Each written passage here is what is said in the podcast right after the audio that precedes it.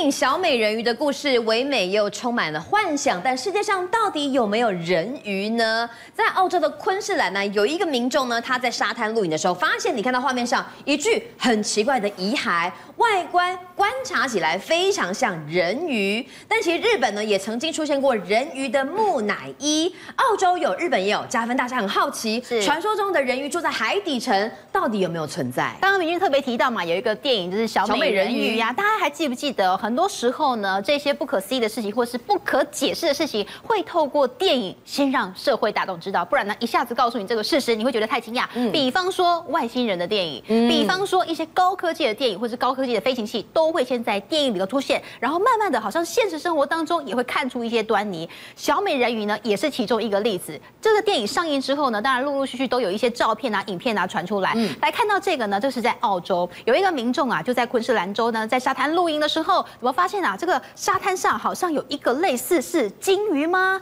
还是什么海牛吗？这些豚鲸的这个骨骼，他靠近一看呢、啊，想要拿这个相机去拍照，结果他一看发现不太对劲啊，因为他的这个脸部上半身呢，有类似人头的骨头，对，有一个人头的样子，蛮明显的，对，圆圆的头骨嘛，看起来很像是人，但是呢，看到这个呃胸部的部分有肋骨哦，是人吗？他接着往下去看，奇怪，好像没有看到。脚啊，没有两只脚的感觉，只有一个长长的，不知道是尾巴还是脊椎的骨骼。他就拍了这张照片之后呢，就放到网络上面去，希望大家来告诉他这个是什么。有些人直接就说这绝对是美人鱼呀，因为感觉是人身，然后人的头，但是鱼的身体。但是也有人说，可有没有可能是一些海底的未知的生物浮到了沙滩上？所以大家都有各式各样的解释。但是呢，同样是在澳洲啊，这个是在大堡礁的海底被潜水客拍到的。你看这个形状，对。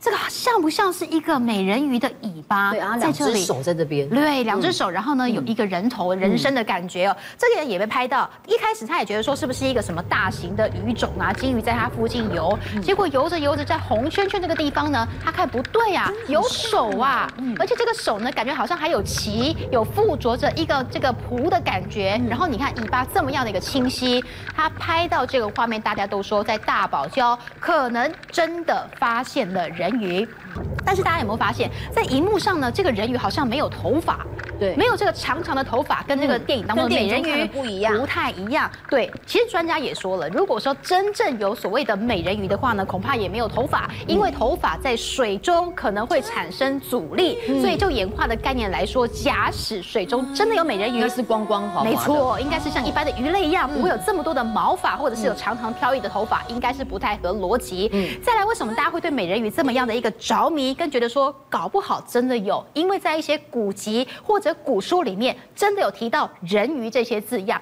首先呢，包括了在日本，他们在最早是在一个古书里面发现了人鱼，但是当时不用人鱼这两个字，他们还没有人鱼的概念，当时他们是叫做鱼身人脸。所以在好好久以前就已经有古书描述说这个东西叫做鱼身人脸，但是不知道是什么。嗯，可是我们知道的是呢，他描述说叫的声音好像小朋友的声音。很幼很细，然后呢，声音是比较高，那微微弱弱的这样子，不是那种很雄壮的那种感觉。好，再来呢，另外其实还包括了有一个古人曾经引述《本草纲目》里面有记载，其中有一个药材叫做人鱼骨，有这样的东西，明确记载叫人鱼骨，而且这个可以拿来泡水喝，一直说可以长寿啊等等的。好，这个是在古籍里头。那么另外呢，其实大家也是其实探究日本的文化，他们有祭拜美人鱼木乃伊的这样的一个文化，因为他们觉得说呢，美人鱼它可能代表一个呃祈福也好啊，或者是有人说看到美人鱼会有厄运，两派说法都有。但是呢，存着一种敬畏之心，他们会去祭拜这种呃美人鱼的木乃伊。但是你知道吗？在日本有一间寺庙里头，他们就展出了一个人鱼的木乃伊，这已经祭拜非常多年喽，已经是上百年的历史喽。就拜着拜着呢，有一天他们就突然觉得说，我们是不是把这样的一个人鱼呀，拿来做化验看看。对，因为没有化验之前就看到，好像是一个就是已经干燥的木乃伊，只有上半身，然后下半身有一个像鱼尾巴的感觉。是因为当时去祭拜这个木乃伊的时候呢，这个人鱼木乃伊的时候，大家会觉得，好，这个好像有手有脸，但是怎么有一点点感觉上有一点惊恐吗？还是比较狰狞的感觉？那下半身的确是形成一个鱼尾的形状。好。果不其然，这个寺庙呢就拿去做化验，对，拿去做化验，然后还送进了这个呃扫描机呀、啊，然后知道是不是真的人鱼？对，然后去做他身上的这个 DNA。当时啊，这个寺庙把这个人鱼木乃伊送出去的时候呢，这个在日本是大新闻，因为他们拜了这么多年的人鱼木乃伊，很希望知道结果是什么。嗯、但是你知道吗？结果是出乎大家意料之外，因为拜了这么多年的木乃伊。竟然不是人鱼，它里头甚至连我们一开始猜测会不会是用猴子的身体呀、啊，去接上鲑鱼的尾巴，通通不是，它没有生物迹象，里头是纸啦、棉花啦、布料跟一些金属针去缝制而成，竟然没有任何生物成分在里头。所以搞半天这是一个模型啊。对，所以他就觉得说啊，怎么会这样子呢？但是这个事情一出来之后呢，大家也说哇，原来它的鱼尾有可能是去找一些呃这个鱼的，就比如说鳍骨。啦，或者是臀鳍啦等等的，然后去拿其他的牙齿啊，去粘在上面，或者是拿一些皮毛去粘在上面。好，现在问题来了，那这一针被问被验出来，它不是人鱼，对，那到底寺庙还要不要继续拜？还怎么处置啊？好，这个时候大家就会问那个这个寺庙最大的那个师傅，就说、嗯、那这个是还给你们了，那因为也不是嘛，也不需要做保存啦。这个师傅也讲了，他已经想好，他说万一验出来不是的话呢，我们寺庙呢还是会继续供奉在寺庙里面，嗯、因为他去想哦，很多人祭拜之后呢，他可能也有一些神灵。哦，有灵气在里头了。因为他还举个例子，他说，其实那些佛像在祭拜之前，它也是一个木头嘛，去雕刻成的。但是祭拜久了，就有一些神灵的力量在里面，所以他们会继续祭拜这样的一个人鱼木乃伊，让他继续保佑日本的民众。好，就像日本的神社哦，验出来呀，拜了这么久的人鱼木乃伊是假的，大家还是啊宁愿哈信仰它。因为说实在话，人鱼的传说呢，在各地都有听到。刚才说到澳洲哦，从这个大堡礁，甚至是刚才讲的昆士兰，都疑似人。人鱼，呃，游的人鱼或者是人鱼遗骨的踪迹。对，但是过去大家讲人鱼住在哪里？就海底城啊，嗯、真的有海底城吗？那还是真的其他地方也有看到人鱼的影像呢？通常我们会想象中的人鱼呢，都是很漂亮、很飘逸，啊、然后留着一头长发，嗯、然后呢会坐在岸边，嗯，然后感觉好像对唱个歌。嗯、但是也有人说，小美人鱼的这个歌声恐怕会迷惑一些水手啊，导致他们呢开船开一开，然后就被迷惑了等等的。所以有些人说看到人鱼是好运，但也有人说看到人鱼是厄运的开始。嗯、那我们就来。看看这个是在二零一八年，在波多黎各的河面下呢，也是一群人，他们坐在船上，嗯、然后呢就看着底下这个水里头。是浮尸吗？还是有人溺水在里面？但是他们定睛一看，发现它游的速度非常的快，它不像是浮尸，对，它是在游的，而且游是有一定的速度的。因此他们就排除说呢，可能是有一些人发生意外在沉在水里面。后来发现它会游的幅度是这样子，慢慢慢慢的游，非常的优雅。也在怀疑说他们是不是真的拍到了所谓的人鱼。另外呢，同样是在二零一三年，连以色列的沿海。也拍到了疑似有人鱼的生物，而且这次呢，这个画面是更加明显。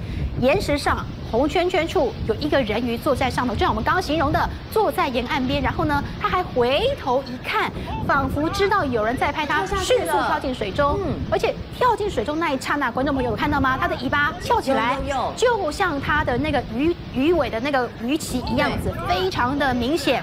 但是你知道这个影片一出来之后呢，也有一个说法，说这个其实是大家去制成的一个后置的影片，嗯，对，嗯、所以这个呢又让很多的这个美人鱼爱好者觉得大失所望啊，好不容易拍到，结果是假的。但是再来这个例子是真的登在了苏联的。明面的媒体上面，而且有官方的大肆报道。这是在一九六二年，苏兰呢有一艘探，这个苏联的一艘探测船呢，在古巴的外海，在执行一个要找这个核弹的任务，因为有核弹啊被集成到了海底里面去了。结果呢，这个探测船就在外海在那边扫扫扫的时候，发现了奇怪的东西，也是跟这个类似，在海面底下，然后呢，好像有快速的移动的痕迹，有一个黑影生物，对，所以他们就决定说呢，要定睛下去看。下去看之后，发现说果然有看到黑影飘来飘去的，他们不知道是什么怪异生物，于是就用了一个透明的玻璃箱，里头放了一些鱼吃的东西，要引诱这个不知名的生物进到这个玻璃箱里头去，就沉到底下去了。结果还真的引诱到了某一种特殊的生物进到了玻璃箱里头，马上拉起来之后呢，上了岸边，全部人傻眼。对，因为拉起来的生物是他们这辈子都没有看过的，有脸。有手，但是没有脚。脚变成了尾巴，就是画面上您看到的这个人鱼宝宝。嗯，然后呢，脸上跟身体你能看到的这个皮肤全部都是鳞片，没错，有大的有小的，用各个不同的鳞片所。组装而成的，那大家觉得很奇怪啊，怎么会捞到这个人鱼宝宝呢？嗯、当时呢还不知道它是什么生物，于是就跟他做进行了沟通。根据了苏联的平面媒体的报道，说他竟然会讲当地的话，嗯、所以可以跟当地官员进行沟通。他说他是来自亚特兰提斯的这样的一个家族，那个海下城吗？亚特兰提斯。对，当大家还觉得说有一点质疑的时候呢，他就说了，因为亚特兰提斯当时是一个呃巨变之后呢，整座城市是一瞬间就沉入到了海底了。嗯但是大家都不知道亚特兰提斯在哪里，嗯，跟大家都不知道美人鱼在哪里，意思是一样的。他就说他就是住在亚特兰提斯里头去。他说为什么大家偶尔会看到有一些美人鱼，比方说画面或者是照片，或者是在海中载浮载沉，因为这些美人鱼他也想要上来陆地上看看。人类在做什么？嗯、人类有没有破坏生物啊？有没有一些核弹级的这些威胁啊？等等，他们其实也在做探勘，虽然是在海底下。好，他说了，沉没之后呢，为了要适应环境，所以刚刚看到那个人鱼宝宝身上都是鳞片，它有进化过的。没错，它为了要适应这个深海底下的环境，不再是像我们这样可能有皮肤，可能有毛发，它都没有，它就是光溜溜的鳞鳞片。而且他还说到了。这个亚特兰提斯沉到底下去之后呢，他们现在包括里头的像他一样的人鱼，总共有三百万人，这么多，而且是一大个城市全部都居居住在底下，而且呢，它是在海底最底层的。大家还记得吗？我们新闻网曾经分享过，全世界有百分之七十是水，是海洋，所以有非常非常多我们都深不可及的神秘的地方。或许真的有所谓的亚特兰提斯，以及这三百万的人鱼宝宝就住在这深海底下。那当然了，这个人鱼宝宝呢，也跟这个苏联的这个官员呢做了交易。他说：“那我跟你讲完了这么多的秘密，嗯、那你得放我回去，我要回到亚特兰提斯喽。嗯”但是呢，这一些苏联的官员并没有答应承诺。后来呢，他也被等于说人鱼宝宝下了一个诅咒，说你不放我回去的话呢，我们会对你们进行一些等于说不好的这个影响。等于苏联食言了。没错，嗯、结果后来真的苏联解体了。好、嗯，就在这个人鱼宝宝没有被释放回去之后，但是如今这个人鱼宝宝他已经不再开口说话。也让人类跟这个人鱼之间的桥梁似乎又断了。全台目前还笼罩在高温下，但是可能会凉一点吗？因为有台风要来了哦！哇，今天晚上最快啊，泰利台风就会生成，路径跟威力都还要再观察。不过佳明，你讲了好几次，今年是圣婴年嘛，就怕台风威力特别大，会不会带来豪雨酿灾？好，明俊，其实这一次哦，泰利台风呢，它看起来，因为它生成的位置离台湾比较近啊哈，所以没有说从关岛那边有那么长的时间让它去增强。所以我们其实透过现在看到这是向日葵卫星哦，去拍摄到的这的现在这一个是 TD 零五，因为它现在还是一个热低压啊，因为它的位置现在呢还在这个吕宋岛的一个上方，还是在陆地上方，所以最快在今天晚上为什么呢？因为它今天的中心呢就要移到移出海了哈，来到了南海，那就有更多的一个热能哈，让它来成长。所以我们在讲就是说，哎，等到它接下来进入到海洋之后，开始变强之后，那当然最快的今天晚上或者是明天就可能会增强成今年第四号台风。那当然未来怎么走的？目前各国的一个路径来看，预估呢是会往海南岛的这方向来前进。那对台湾来说，当然影响比较没有那么明确。但是透过这个图，你可以看到它的外围环流的部分，在接下明天开始呢，就会陆续影响到这个南部地区啊，容易云比较多，也容易会有短暂雨。不过这个在讲礼拜六哦，但是到了礼拜天的时候，哎，北部地区的朋友你也要注意了，因为天气也会有变化。为什么呢？我现在抓的这一张图呢是礼拜天的这个地面天气图，这个 L 的位置呢，到了明天它就变成这个台风的符号哈，也就是第四号台风泰利台风。但是呢，注意到哦，因为我们现在台湾是在一个大的低压带里面，另外还有一个低压中心，到了礼拜天它会来到了台湾东方的海面上。还记得我们前天在讲说这个证明点在脸书上贴说，哎，台湾旁边感觉好像有一个热带扰动嘛，对不对？可能会穿变穿心台，我印象。对，所以呢，当当时贴的那个低压带哦，那个热带扰动其实就是指的是这个低压哈。那因为现在看起来，包含它的呃水汽也好啦，能量也好，不不够让它哦增强成为一个热低压，或者是甚至是台风。所以现在看起来，到时候它带的水汽，礼拜天开始哦接近到北部地区，甚至到了礼拜一开始，到时候在北部地区降雨的状况也会变得比较明显一些。讲到，因为为什么大家会特别关注今年的台风状况？因为今年哈，其实哈各个地方的气候哦，呃影响都特别的剧烈。不要说台风好，随便下个对流大暴雨，都可以酿成很严重的灾情。对，尤其哦，其实在这两天，因为在在低压带哦，这个对流发展旺盛，大家出门要特别小心哦。先来看到在对流会造成什么样的灾害？陕西西安哦，他们有一个西大街的夜市，其实哎，平平常人很多，摊贩很多，结果遇到暴雨啊！你看到了晚上，哇，这个大家原本要开门做生意的，你原本大家是走在这边逛街的，结果变河流。那你看旁边，你看要来买东西的，哇，这个真的很危险，这还是外送员呐，对啊，太拼了，太拼了。这个要去这边这个拿餐哦，你可能机车都会抛嘛。哦，那你其他用餐的这些客人哦，他可能也就只能蜷缩在这椅子上来吃饭，因为这个雨的状况哦，真的是太严重了。你看，包含身材的呃工具啊、机车等等都被冲走，所以你就看到暴雨来的又快又急，水流也非常的一个湍急哦。那另外看到，包含在四川成都哦，同样也是受到大雨的一一个影响哦。平常走的车子开的这个马路呢，现在变成水路，但是明君你仔细看，旁边怎么好像有人形壁虎啊？对，他们在干嘛？主要就是因为淹水嘛，对不对？就是不想要鞋子弄湿啊，也想要注意安全，横着扒着走，是不是？对，因为你看这个车子过了之后，水会溅起来吗，我会被弄湿嘛，所以我就通通爬爬在围墙上面，对，就慢慢这样横移啊。所以呢，人家讲说这是人形壁虎嘛，哦，怎么会出现在这大街上？那除此之外哦，你看，其实像是呃旁边的店家，它积水哦，其实它也不断的要要把水给扫出去，但是真的哦，真的会做白工了哈。为什么这么说？呃，因为你看啊，这个车子一过，那水又打进来了，哦，所以这店家讲说哦，一个早上光扫水扫不完，因为扫扫出去又被又被泼进来，扫出扫出去又被泼进来，哦，所以现在看起来中国大陆暴雨的状况哈，在不同的县市都呃不同的省份哦都有造成蛮大的灾情。不过真的遇到大雨来哦，尤其在山区遇到大雨来，真的提醒大家，尤其你说周末到山区去露营，看到这个浪头出来，要赶快跑。来看一下这惊险的画面哦，这马来西亚有一群小朋友，他们到这个山边的溪水去玩哦。对，明君你看哦，这个有个像浪的东西来，有没有？通常看到这个要赶快跑，但是小朋友在干嘛？哎，他们在挑战玩摸浪头啊！危险呢！我一摸到赶快跑。明君，你当一个妈妈的人哦，你光看这画面，你一定觉得很害怕，对不对？因为你看哦，要还是要给大家一个概念，你一旦看到这个浪头，你能够跑的时间大概只有五到八秒钟。嗯，你一旦没有跑掉的话，就像在画面上看到的，后面的这个洪水就直接就来了。对，好，所以真的最怕我们在讲说这个午后阵雨哦，雨下的很很很快，因为你在下雨，你不晓得上游的状况。你一旦看到像这样子的一个浪头出现，真的要赶快跑掉。所以这个画面出来之后，大家讲说真的太危险了，这几个小朋友真的是拿命在玩哦。不过还好，哦都有跑掉。对，哦，那想到暴雨之后，其实今年的极端气候，我们讲说暴雨之外，另外一个什么高温啊，对不对？好热哦。最近大家可能想去日本玩哦，但是真的要特别小心哦。日本没有比台湾凉哦，因为大家想说比较北边，你觉得高纬度应该比较凉嘛，对不对？哎，你知道日本八王子是标出几度吗？标出了三十九点一度，比台湾还热。所以你看画面上啊，大家能够撑阳伞的，能够多喝水，手上拿呃手上拿电风扇的哈，都是想要来降温。主要就是因为其实哦，在今年日本真的热哈，而且现在的温度已经的接接近去年的历史高温，因为去年已经创高了。去年的温度多少？四十一点一，那现在呢已经三十九点一了，只差一度。而且去年的高温出现在七月底，所以现在七月初就已经这么高温了，今年还有机会再破高温记录。好，除了亚洲我们邻近的日本非常热之外哦，其实在这个美国或欧洲地区呢，也是受到了高温的肆虐。另外呢，也是有很多的这极端气候生成。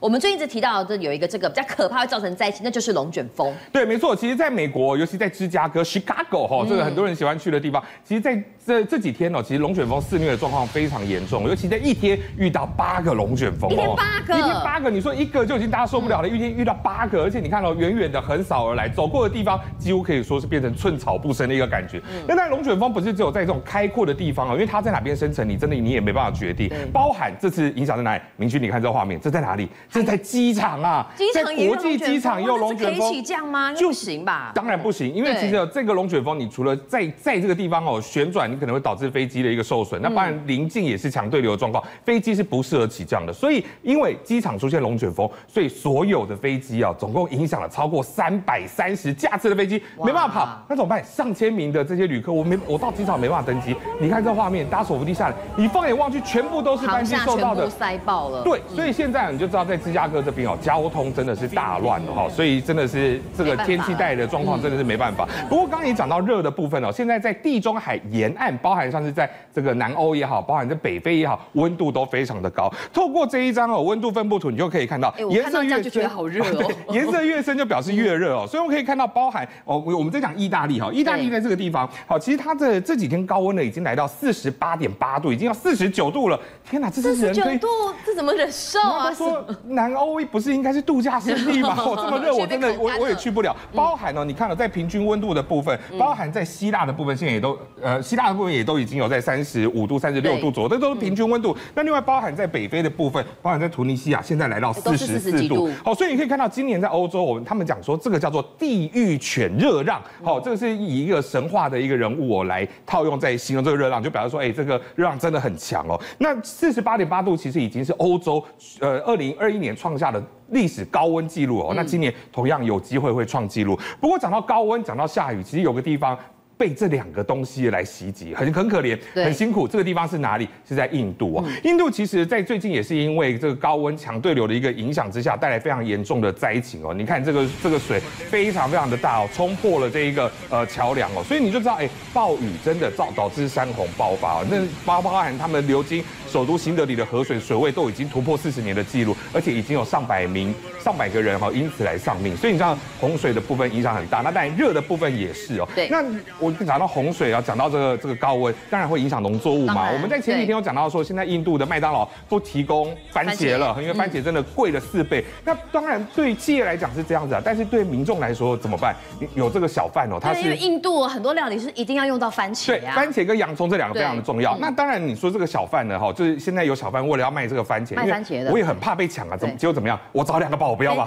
卖番茄需要找保镖，彪形大汉，目的是因为现在番茄对我来说跟黄金一样很贵啊，值钱呐。我如果在外面摆摊 被人家抢走了怎么办？我当然要请保镖来保护我，保护这些番茄。哎，请保镖的钱可能比番茄还贵，好不好？对，那当然，因为现在东西很贵嘛，所以当然这个你如果没有顾好，很容易被抢走或偷走嘛，对。所以就真的在当地真的有小偷，他专门去挑这个番茄去偷，哎，整篮整篮的搬走。你看今天计划就拍得很清楚，哎，整篮把它偷走，把人家家里的番茄偷走了。对，在市场里面哦，有没有？所以你就知道现在番茄真的对大家来说，真的跟比这个钱还要来的更重要。那甚至哦，明君，你看你如果下班回到家，哎，这个可能工作很辛苦，结果老公哎煮好菜等你回来了，你会不会很开心？当然啦，对不对？但一定很开心嘛。在印度真的也有一对夫妻是这样，哎，老公爱妻的这个晚餐做好了之后，老婆回来看到，哎，他不是开心，嗯，他好生气哦。为什么？他说，哎。家里就这两颗番茄，给我用掉，你要用掉，你也没有先跟我讲，番茄多贵多难买，你知道吗？好，就因此会生气，会生气。吵完架之后呢，老婆就离家出走，现在还没回家，已经三天了。严重啊！对，所以你就知道番茄现在在印度来说，哦，多么稀有的一个东西。那那不是只有番茄啦，刚刚讲到在欧洲的这个极端气候影响的部分来说呢，因为现在包含这个橄榄油的部分，现在也是产量变少了，因为南欧都产橄榄油嘛，对，价钱也变贵了。光看哦，去年九月其实每公斤才四欧元，现在部分已经。涨到七欧元，涨了快要一倍左右。好，所以这个橄榄油的价钱也跟着水涨船高。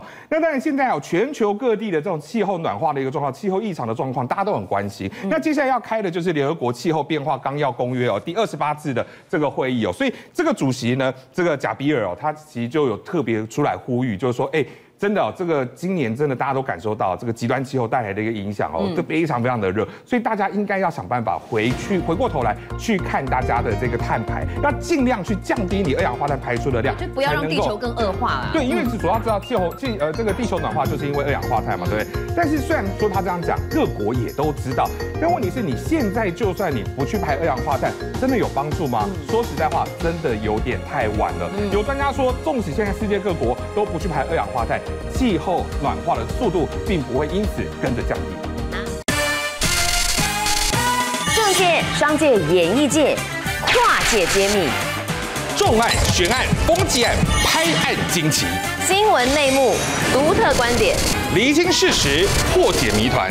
我是陈明君，我是李佳明，敬请锁定五七新闻网，真相不漏网。